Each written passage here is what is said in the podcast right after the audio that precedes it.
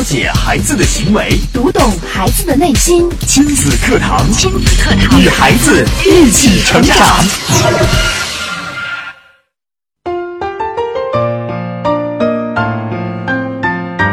听亲子课堂，做智慧父母，欢迎大家在每天同一时间来锁定频率，关注正在为您直播的亲子课堂节目。我是主持人潇潇。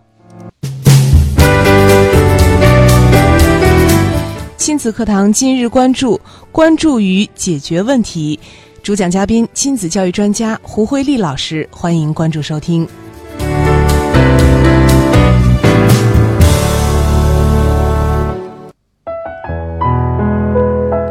好的，节目一开始，我们有请今天的主讲嘉宾胡慧丽老师。胡老师您好，主持人好，听众朋友们大家好。那么，在孩子犯错的时候，你的第一反应是什么呢？是生气、批评，还是觉得这也是个不错的学习机会？当我们用批评或惩罚的方式来对待犯错的孩子时，这样真的有效吗？还是不仅没有达到预期的效果，反而损害了我们的亲子关系？我们的初衷是想让孩子能够吃一堑长一智，避免再次犯错。但是这样的方式真的能让孩子改正错误吗？那么，关注与解决问题，家长应该对孩子有怎样的态度？具体应该怎么去做？那么，在今天的节目当中呢，胡慧丽老师都会为大家一一来解答。大家在听节目的时候有什么感受或者有什么问题，都可以透过两种方式参与到节目当中。您可以在新浪微博关注“迪兰路言亲子课堂”，在我们今天的节目帖下来跟评论；也可以在微信当中直接关注微信公众号“亲子百科”。微信当中，我们也可以进行互动。那么，接下来我们就有请胡老师带给我们今天的话题。嗯，主持人好，听众朋友们大家好。今天呢，我们关注的话题是关注与解决问题。为什么会想到这样的一个话题呢？就是因为平常我们在生活当中看到孩子犯错的时候，我们家长的反应给我的一种感受就是，比如说孩子做错了什么事儿之后，我们家长会特别着急，甚至会呃批评孩子。或者是呃，更多的我们有时候还会去惩罚孩子，会觉得，哎，这样的话你就会知道以后不要去这么去做了。但是其实这样的方式呢，可能对孩子来说是，嗯，不是很好的。就像我们刚才说的，这样的方法呢，并不一定就能够让孩子避免犯错。可能孩子当时会觉得，哦，这样不对。但是该怎么去做呢？可能我们并没有教给孩子怎么去正确的面对。嗯。嗯，然后呢，我们在批评孩子的时候，我们有没有考虑过孩子的感受呢？如果大家感受不到孩子的感受的时候，我们可以去，嗯，去想一下，或者是去想象一下，你当你被你的同事啊，或者是领导批评的时候，你的感受是什么？这样的话，你就可能更容易去理解孩子的感受。嗯，就是，呃，身临其境来感受一下孩子心里所想的。嗯，对。其实当时当我们在批评孩子的时候，孩子的第一反应可能不会是说意识到哦，我做错了。就像我们被别人攻击啊，被别人批评的时候，我们的第一反应肯定是我们要自我保护，这是我们每个人有的这种，呃，非常。就是说，呃，这种自我保护的机制吧，被启动之后，我们不会去想，哎，这个事儿我怎么做错了，我该怎么去改进？我们第一反应，一般都是我没错，或者是我不要被伤害，我不要被人这样的指责。所以在这样的情况下，孩子可能很难去冷静的去思考他到底做错了什么，该怎么去改进。而他的第一反应就是说，我要保护自己，我要说我没错，或者说是我要尽力的去辩解，或者去找证据来证明我没有错。就这时候呢，家长可能也会更生气，会认为，哎，你明明就错了，为什么你都不知道认错呢？或者是怎么样？对这样的话，可能会不利于亲子关系的这样的一个和谐的一个发展，这样反而会更激化亲子矛盾。嗯。其实大家也可以想一想，在家里面，你的孩子在犯错的时候，你的第一反应是什么？嗯，然后当孩子犯错的时候呢，你是怎么样来处理这件事情的？嗯那么两种互动方式您都可以参与进来。我们也把今天的问题留给大家，大家再想一想，孩子在犯错的时候，您的反应和处理的方式是怎么样的？可以在新浪微博关注“迪兰路言亲子课堂”，在我们今天的节目帖下来跟评论，也可以在微信当中直接关注微信公众号“亲子百科”，也可以给我们留言进行互动。那么刚刚呃，嗯。胡老师讲到的是，当孩子犯错的时候，我们的第一反应、嗯一般都是会去批评、嗯指责孩子。对，嗯。我们可能会根据孩子这个犯错的程度，假如说他只是洒了一杯水呀，或者嗯。洒了一个牛奶，嗯。那如果是洒在地板上，大家可能会觉得，哎呀，嗯，又要拖地了，或者怎么样的。如果他要是撒在地毯上，可能我们的感觉还是不一样的。嗯，就是说，根据事情的不一样，家长的反应也会不一样。嗯但是其实背后的这个，呃，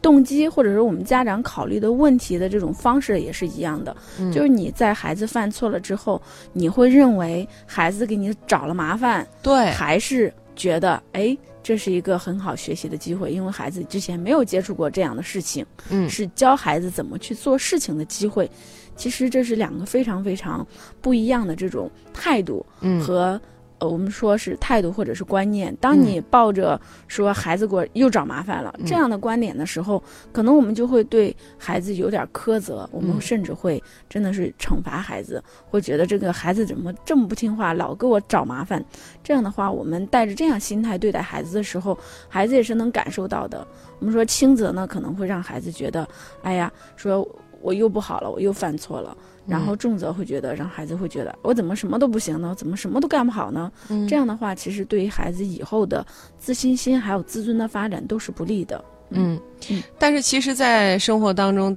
当孩子真的，你比如说，嗯，把牛奶洒在地上了。嗯，洒地上还好，如果是嗯洒在地毯上，或者是洒在了沙发上、床上，嗯那个时候家长第一反应肯定是特别生气。嗯对嗯我们说，我们我们是呃，不是说不允许大家有这样的情绪，关键是我们怎么去处理我们的情绪。嗯，还有，我们要想想，我们跟孩子沟通的目的是什么？其实我们当时是挺生气，但是我们可能跟孩子沟通的目的就是想让孩子意识到这是一个错的，或者说是、呃意识到他的行为给别人带来了什么样的影响，嗯然后以后避免这样的行为。那如果我们是带着这种情绪的这种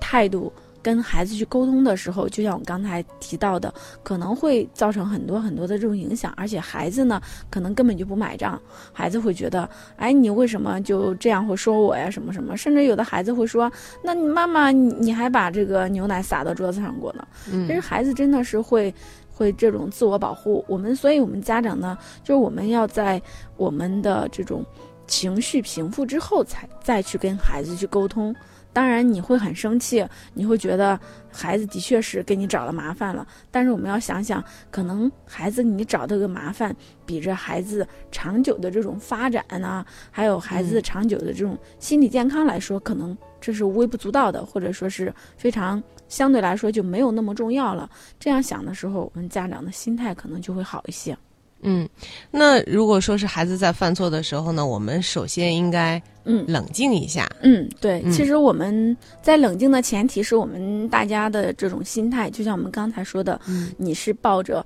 孩子给你找麻烦的这种心态对待孩子呢，还是抱着说，哎，这是孩子犯了错，这是他学习怎么去处理这类事情的一个很好的机会，是嗯两种的心态，你是选哪一种？如果是前者呢，可能会不利于问题的解决，反而会激化矛盾。那其实你在认为孩子给你找麻烦的时候，去惩罚孩子的时候，更多的是，呃，把焦点呢关注于孩子做了什么，或者是孩子不应该做什么。嗯你会说，哎，孩子，你不应该把牛奶洒到桌子上，嗯或者你不应该把牛奶抱到这个沙发上来喝。嗯但是你没有告诉孩子应该做什么。嗯那当我们抱着说，哎，犯了错误是孩子的学习的一个机会的时候，我们就会认，我们就会想，那我下一次我应该教给孩子怎么去做。嗯我们可能把注意力的关注点呢，就会关注在怎么去解决问题上，而不是关注于纠结怎么去惩罚孩子，怎么让他意识到这是一个错误。因为我们可能很多人就会觉得，我们说吃一堑长一智，我不给你一点教训，你可能就不长记性。对，那抱着这样的观点的时候，其实我们也在呃对孩子有一个错误的假设。我们的假设就是说，孩子必须受到惩罚才能够意识到，才能够学，从教训当中学习。但是其实，当我们跟孩子指出来这之后，或者是我们抱着这样。就是说，是使孩子学习的机会的这种心态的时候，关注于问题解决的时候，可能对孩子更有效，因为孩子就会知道哦，我下次该怎么去做，遇到这类的事情，我应该去怎么处理，而且我们的亲子关系也会很平和，甚至是很愉快的这种环境当中，孩子呢，在这个解决问题的过程当中，他会觉得，像父母这样去接纳别人的错误。更会宽容，而且是不会觉得我把这个注意力呢，只是放在我不够好或者怎么样，会引发更多的情绪问题。但是事实上，这个问题更并没有解决。嗯，就是家长们认为这熊孩子又犯错了，嗯，呃，批评他，嗯，呃，指责他，甚至去用一些方法来惩罚他，嗯，这样的话会让孩子加深印象，下次不会犯这样的错误。但是往往，呃，现实不并不是我们想象的，会适得其反。对，不但孩子不会改正这个错误，还会给他们从思想上，包括从心理上带来更大的一些负担跟压力。是的，因为我们说，甚至是严重的时候，我们可能会。呃，是家长的这种对待孩子错误的这种方式，可能会让孩子，呃，害怕。嗯，就是说我担心下次再犯错了，遭到这样的惩罚。对，那孩子会怎么做呢？孩子可能就会，我犯了错，我不告诉给父母，我会掩盖过去。比方说，你这次孩子把牛奶洒在地毯上了，被父母批评了，嗯，然后孩子就下次再做这样的事情的时候，他可能就不会告诉你，因为我们之前我我有跟我有同同事有跟我分享过这样的事情，嗯，就是他是这样第一次这样处理之后，他。过了一段时间之后，发现他们家又一块地毯发霉了。嗯，然后他之前是没有注意到的，因为那是放了一个东西的。嗯，然后等到他去打扫、彻底打扫卫生的时候，才发现啊，然后最后跟孩子沟通才知道，其实孩子又一次不小心把牛奶洒到地毯上，但是孩子不敢跟父母说，因为他怕父母再像上一次那样批评他，所以呢，他就找了个东西给盖上去了。这样妈妈也没有及时发现，这样地毯那块真的就发霉了。这个可能是。对孩子来说，嗯，就是一种非常严重的一个影响。对，那。可能是地毯发霉是不是很严重的事情了？但是我们大家有没有想到，如果孩子在遇到，比方说，呃，更严重的一些事情，比方他晚上没有回来，嗯，然后或者是没有按时回家，嗯，然后我们的父母的处理方式也是批评或者是惩罚他，那孩子下次真的就是说又晚回家了，他甚至可能会觉得，反正回去是要遭批评，我干脆别回去了。对，对他可能会为了掩盖这样的一个错误，会。犯更大的一个错误，或者说是，反正是只要能避免遭受父母的这种惩罚或者是批评，我可以，就是用错误的这种应对方式，甚至是伤害自己的方式去处理这些事情。对，这就是还有我们有的时候会说，哎，这个孩子怎么老说谎啊？怎么嘴里面没有真话呀？对，其实并不是他一开始就不想说真话，而是说了实话，说了真话之后会遭到爸爸妈妈的指责和惩罚。对，所以。我们作为父母怎么去对待孩子犯错这个事儿的态度，可能直接就影响到以后孩子对犯错这件事儿他的这个处理方式和态度。那就像我们刚才说，我们用这样的方式去惩罚孩子的时候，孩子会。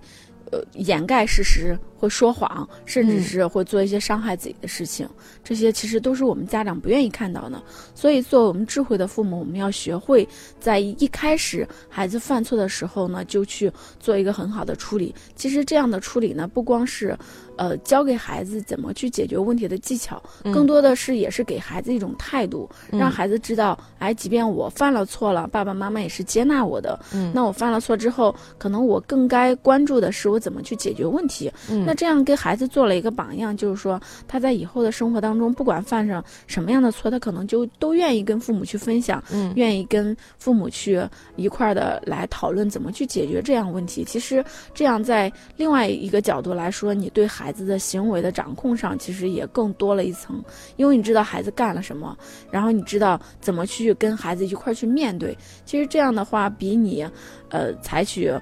这种惩罚的方式让孩子瞒着你，肯定要好得多。嗯好的，那么收音机前的听众朋友们，听到这儿呢，也可以思索一下自己有没有中枪啊？在自己的孩子呃犯错的时候呢，您用了什么样的方式来解决？那么也可以透过两种互动方式参与进来。新浪微博关注“迪兰路言亲子课堂”，在我们今天的节目帖下来跟评论，也可以在微信当中搜索微信公众号“亲子百科”。关注我们之后呢，也可以在微信当中和我们进行互动。在一段广告之后，我们继续回到节目当中。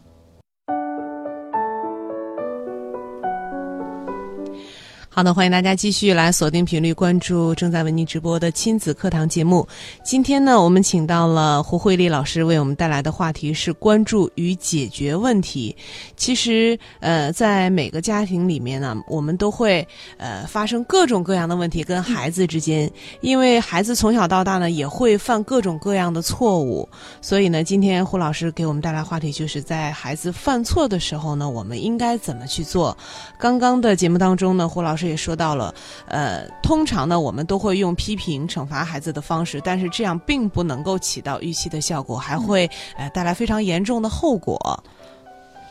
嗯，是这样的。我们刚才说到了，当我们嗯带着两种不同的这种态度去对孩子犯错的时候，就会有两种不一样的结果。那我们呢，其实我们父母的初衷都是好的，我们是希望孩子能够通过这件事情上能够学到更多，能够会有更多的这种呃经验，嗯，避免下次的犯错。对，那我们其实我们说我们有这样的一个目的，但是我们有时候我们的行动真的会是跟你的初衷是相背而驰的。那嗯所以在今天节目当中呢，就希望跟大家来分享怎么去能更好的去达到我们的这样的一个解决问题的这种方式呢，嗯而且能够在是跟你跟孩子的这种非常愉快的这种氛围当中去做到这样的一个事情。对，具体我们应该怎么去做呢？嗯就是在孩子犯错的时候，我们应该呃有怎么样的方式方法来对待孩子？嗯，那我们刚才说到这个，可能是我们要关注于解决问题的前提，就是你的对孩子犯错的你的态度是怎样的。嗯如果你一直就抱着说孩子是给你找了麻烦，说孩子是故意的，或者孩子怎么样的、嗯这样的态度的时候，可能我们很难去进行下面的步骤。嗯所以呢，我们在孩子犯错的时候，我们家长抱着这种孩子。这是一个很好的学习的一个机会的时候，我们就更容易去理解我们接下来将要讲的这些内容。嗯那我们刚才说，那态度非常重要。那我们有了这样的态度之后，刚才就像潇潇说的，那孩子真的犯错了，或者是给你找的真的是一个很大的麻烦的时候，我们家长是真的是难免的会生气。嗯那其实呢，我们说生气啊，或者有情绪是并不可怕的，嗯关键的是我们作为家长，我们要会学会处理自己的情绪，因为我们在你有情绪的时候，跟别人沟通的时候，你会发现其实沟通是无效的，甚至你会。说出一些伤害别人的话，嗯那跟孩子更是如此，因为孩子呢相对来说是弱势，或者说是孩子其实是对大人不构成威胁的。好像在之前的节目当中，周教授也讲授讲过，说为什么家长对外人就特别的和气啊，对家长就对孩子就容易发脾气，可能也是这样的一个原因，因为孩子不对你做构成任何的威胁，甚至孩子还要依赖于你，所以在这个。关系不对等的这种情况下呢，我们可能就会把自己的情绪呢发泄到孩子身上。那我们在关注于问题，就解决问题的时候呢，我们也是前提也是我们首先要双方的这个情绪是平定的。那当你有情绪的时候，先去把自己这个情绪处理了，然后。再跟孩子来谈这个事情。当孩子犯了错之后，可能孩子也会有情绪。比方说，家长，嗯，我们可能在进行这样的一个处理的时候，可能刚开始你会不会很顺的就会认为，哎，这是一个学习的机会。你可能刚开始还是忍不住，你的情绪会发泄给孩子，那孩子也会反驳。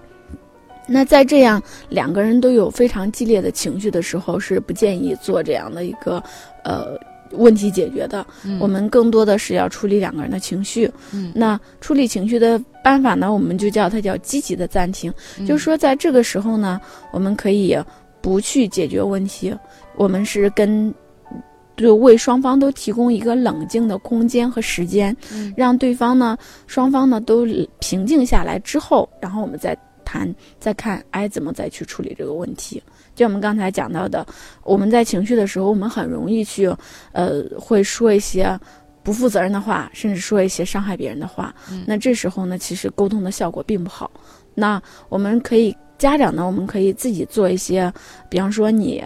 嗯在家里边儿有一个你熟悉的这个角落，或者你熟悉的这个空间，然后放一些幽默的书，就说，呃，这样的话，当你有情绪的时候，你可以告诉给孩子说，妈妈现在情绪有点儿，就是说妈妈现在呃情绪不是很好，我想去就是说平复一下自己的情绪，然后回来我们再沟通这样的事情。那你可以去在你的这个给自己提供的特定的这样的一个空间内去平复自己的情绪。嗯比如说可以去看一些幽默的这些呃幽默的段子，可以让自己回复这样很好的情绪。当然，你也可以跟你的朋友去稍微倾诉一下，甚至是如果老公啊或者是呃妻子在家的时候，也会跟他去倾诉一下。就前提呢，就是以不伤害孩子的这种方式呢，我们来处理好自己的情绪。对，就是当这件事情，呃，你用过激的方式解决是结果很不好的时候，你可以先放一下。嗯嗯比如说，可以去房间里面听听音乐，嗯呃，也可以去洗个脸、敷个面膜，反正嗯就是让自己的情绪平复了之后，嗯，拐回头来再跟孩子一起来解决这件事情。对嗯对。其实，在这个过程当中呢，我们也要可能要注意跟孩子的这种态度。嗯你不能说现在妈妈很生气，都是因为你，我现在我要去平复一下。嗯嗯，那可能你是目的是说，哎，我是想，呃，平复完情绪之后对但是其嗯实你这时候你是去平复了，可能作为孩子来说，他可能就会只在自责，觉得哎呀，都是因为我惹妈妈生气了或者怎么样。嗯那其实我们跟孩子也有这样的一个很好的沟通，就我们会告诉孩子，就是说，哎，跟妈妈刚才看见你这样做了，妈妈是，嗯呃，是不希望你这样做。当你这样做的时候，妈妈是有些生气，嗯但是妈妈也有意识到说这部分生气，呃，也有妈妈的原因，所以妈妈可能需要先去把这一部分情绪去给，就是说平复一下。妈妈想在不生气的时候跟你沟通，那这样的话，可能孩子接受起来会比较容易。那同时呢，我们说，不光大人会生气，那有可能孩子也会有情绪。比方说，有时候孩子犯了错，并不是因为跟家长的原因或者怎么样，那这时候呢，我们也是可以建议在家里边跟孩子布置这样的一个角落，就是让孩子以孩子喜欢的方式去给孩子布置这样的一个地方。那孩子当有情绪的时候，可去可以在那地方去静一下，甚至是给孩子布置一些孩子喜欢的玩具啊，然后喜欢做的事情啊，孩子在里边都可以去做。做完了之后，等到孩子情绪好的时候，孩子也从那个地方出来，那这样的话，双方在比较平静的，呃情绪下呢，再去沟通问题解决就会更好一些。嗯，好。那如果说是呃双方的情绪都平复过了，我们嗯再回到呃现场、嗯去处理刚才发生的事情的时候，我们嗯又应该怎么处理？比如说孩子把米呀、面呀撒了一地，嗯这个时候这个现场还在。嗯当平复了之后，我们又应该怎么跟孩子共同来处理呢？嗯，那下面呢，就是进入到我们真正跟孩子去关注于解决问题这个呃本身的时候，对，嗯这个时候呢，我们可能作为家长呢，我们可能要跟孩子多一些这种启发式的这种问题，可以让嗯孩子意识到，哎，这个问题是怎么样的，那我应该怎么去处理？这样的话会更好。那我们可以问一下孩子，嗯、你有没有意识到你现在正在做什么，或者说是，嗯、让孩子知道，嗯，你当时是做这样的事情，你是想要完成什么？你是想要做什么？那这个时候呢，我们这样的问题其实在是在让孩子表达他做这样事情他的动机是什么。因为有时候我们看到的是孩子的行为，我并没有看到孩子的动机是什么。就像刚才潇潇说的，孩子把米呀面呢撒了一地，可能孩子的初衷是好的，他会觉得，哎，我平常看爸爸看妈妈做饭，我也想给妈妈做一顿饭之类的。其实孩子的初衷真的是很好，但是有时候因为孩子没有这样的能力，不会做这样的事情，所以造成的局面就是大人看到就是一团糟的这种局面。对对，那所以我们要用这样的一个问题来问孩子，呃。你这样做，你当时是想要做什么？然后来了解孩子的想法是什么。嗯，而且我们在问问题的时候，不能有假设，不能说你先假设就是说孩子就是捣乱的。那可能这样的话，你会觉得孩子的任何回答都是狡辩。那如果你抱着这样的态度的时候，你也不可能走进孩子的内心，因为你已经假设了孩子就是故意捣乱。那孩子跟你说：“妈妈，我是想给你做一份早餐呢，或者什么的时候，你会觉得你不相信。对，嗯，这时候。后你又很难去理解孩子，这孩子也会觉得妈妈根本就不相信我，然后妈妈也不觉得我应该这么去做，所以你就很难打开孩子的这个心扉，更不容易跟孩子去做很好的沟通。嗯，对，这是第一点。先问问孩子，你是想要怎么样？嗯，为什么这么去做？嗯嗯。那么，那然后我们还可以去问孩子呀，比方说，你对刚才发生的事情，你的感觉是什么呢？嗯，就是说，你刚才你是想要跟妈妈做一顿饭，但是现在你看厨房弄成这样了，那你你是怎么想的呢？你的感觉是什么？或者是，然后我们还要问问他，那你认为什么原因导致了你你想要做的这个事情跟你现在的这个状况是不一样的呢？嗯，就是带着这种启发式的问题去问孩子，让孩子能够从中呢找到为什么事情会成这样子的一个原因。嗯，那我们再会问孩子，那你有没有从中学到一些什么呢？嗯，那我们下次怎么应该做得更好一点呢？通过这样的一些问题呢，可能让孩子去，呃。探究我应该怎么去做得更好。嗯，我相信这一连串的问题问下来，哎，在孩给孩子足够的这个空间和时间来思索之后，孩子也会觉得哦。原来这样做的后果，并不是我起初想象的那样。嗯，然后呃，可能在这个过程当中，孩子他自己已经有了一些方法，嗯，来处理这件事情了。嗯，当你问孩子，哎，你有什么方法？你感觉这样呃怎么样的时候，孩子可能就知道，哦，我要把米捡起来。嗯，对，其实我们在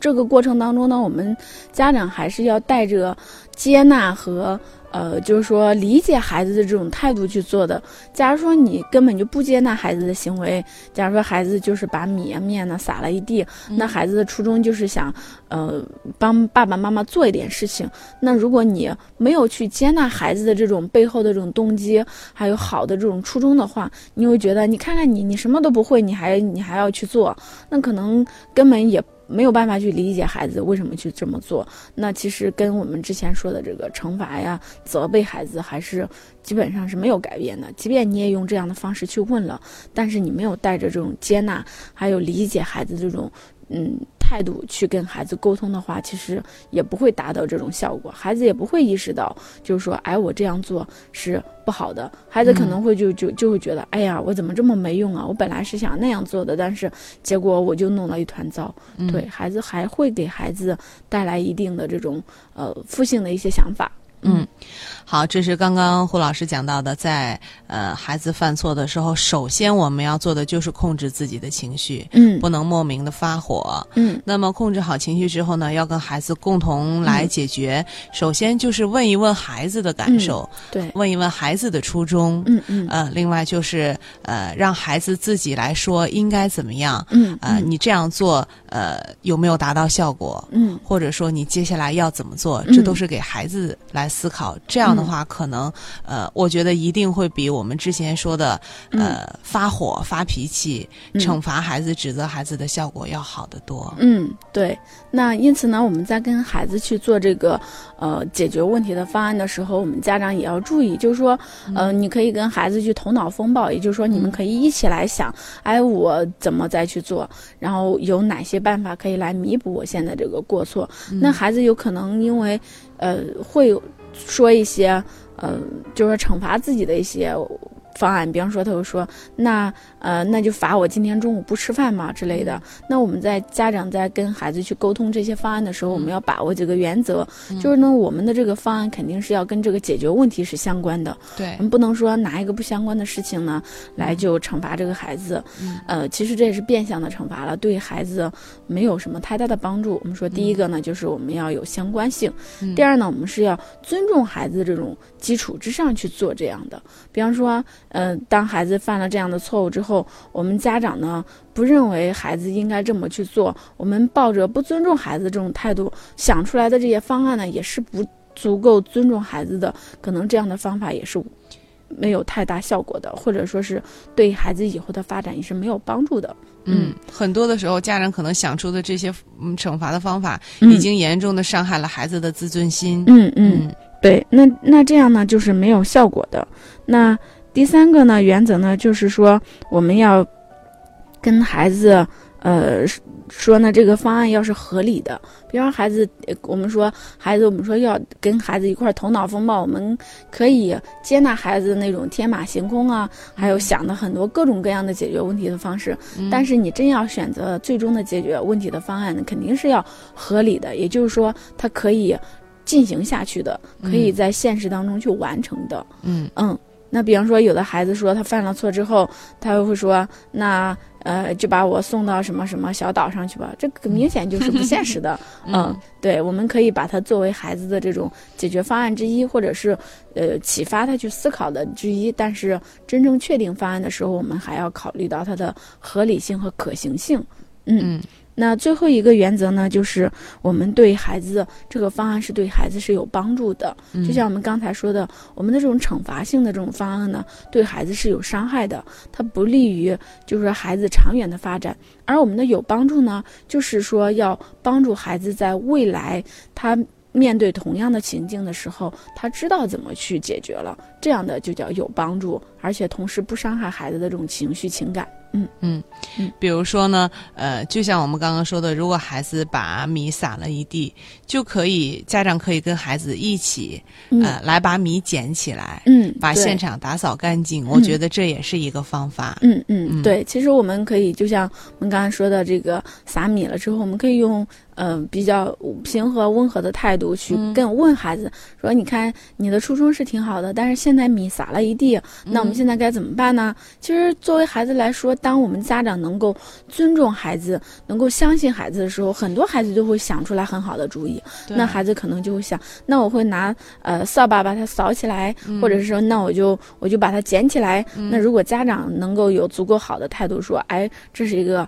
呃，就是说让孩子学习的一个很好机会，甚至还有一个家长的这种处理方式是我非常欣赏的，因为这个家长会觉得他的孩子是呃三岁多快四岁，其实在这个年龄阶段就是锻炼孩子小手肌肌肉的这种，就是手部这种。细呃比较细小肌肉的这种能力的这个敏感期，哎，这个妈妈就会觉得，诶，刚好我我我以前有拿这个豆子去让孩子捡豆子，那现在孩子可以去捡米，然后刚好是锻炼他这样的一个机会。虽然米撒了是挺可惜的，但是既然我们说已经是这样的一个局面，那我们就用这样一个很好的一个